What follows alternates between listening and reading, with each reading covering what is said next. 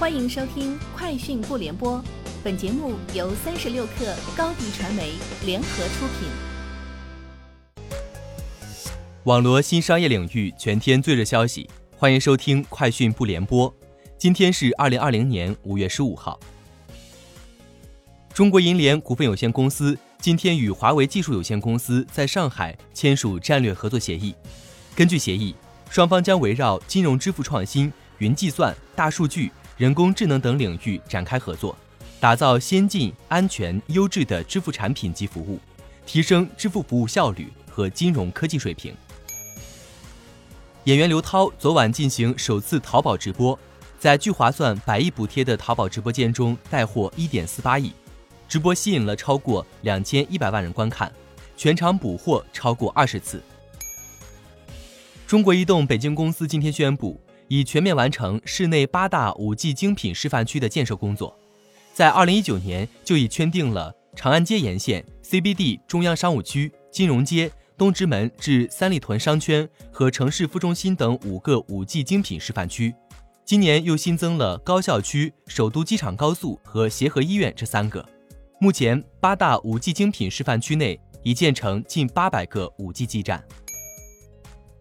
网易云音乐今日宣布。与少城时代达成合作，双方将在音乐版权、艺人推广、音乐演出、在线 K 歌等方面展开合作。网易云音乐将获得包括梁博、陈雪凝、王以太等知名华语歌手录音版权。同日上午，歌手张碧晨官宣加入少城时代。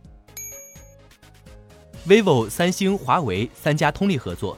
在华为网络实验室实现了 vivo X 三十手机与华为基站的 5G VO N2 通话操作。VO N2 是一种语音技术解决方案，可以嵌入到基于 5G 网络的虚拟现实、远程机器人控制、多方实时会议等多样的应用场景中。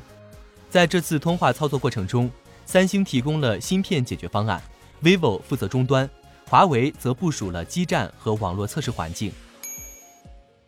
三十六氪获悉，高德地图发布了疫情后最新的全国热门博物馆榜单，并正式与中国教育电视台“博物馆之夜”栏目达成合作。未来，市民可在高德地图上听到全国二十个国家一级博物馆的超六百件文物语音特色讲解。据外媒报道，亚马逊周四证实，该公司位于纽约长岛仓库的一名员工因新冠病毒肺炎去世。这名员工生前效力于亚马逊纽约贝斯佩奇分销中心，工作主要是分拣包裹和货盘，以及培训新员工。亚马逊拒绝对全美具体有多少仓库员工因为新冠疫情去世发表评论，但乔治雷是目前已知的第六名因为新冠疫情去世的亚马逊员工。以上就是今天节目的全部内容，下周见。欢迎添加小小客微信，xs 三六 kr，加入三十六课粉丝群。高迪传媒为广大企业提供新媒体短视频代运营服务，商务合作请关注微信公众号高迪传媒。